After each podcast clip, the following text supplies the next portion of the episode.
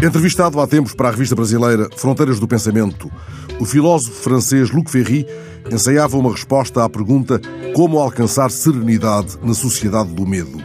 O filósofo toma como ponto de partida a ideia de que vivemos numa sociedade do medo, a qual vai adicionando aos grandes e paralisantes medos com que a humanidade longamente tem convivido, outros tipicamente ocidentais. O medo que se desenvolveu com a ecologia política, por exemplo. Ele exemplifica o medo do efeito de estufa, do buraco na camada de ozono, do aquecimento global, dos micróbios, da poluição.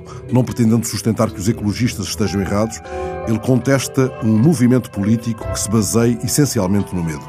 Luc Ferry, que foi aliás ministro da Educação em governos conservadores em França, não tem uma resposta inequívoca e definitiva quando lhe perguntam se o ensino da filosofia deveria ser obrigatório nas escolas. A dúvida dele baseia-se na recusa de um modelo que coloque aos alunos questões sem resposta. O que é o belo? O que é o bem? O que é o tempo?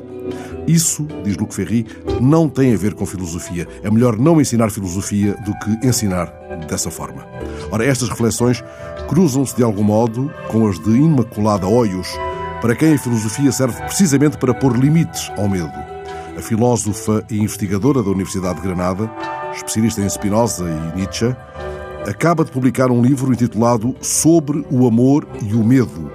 Neste livro, ela observa um mundo cheio de ameaças e considera que um dos temas do nosso tempo passa justamente pela educação e pela reversão do medo, visando a criação de vínculos sociais. Em declarações ao jornal ABC, ontem, Imaculada Oios sublinha que a civilização ocidental vive no medo constante, amplificado pelos média.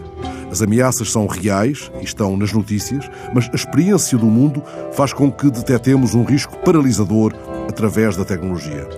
O da incerteza laboral, que é um caldo perfeito para todos os medos. E estamos até muitas vezes dispostos a renunciar a direitos para nos livrarmos do medo. Há instituições que tiram muito partido do medo na política e na economia.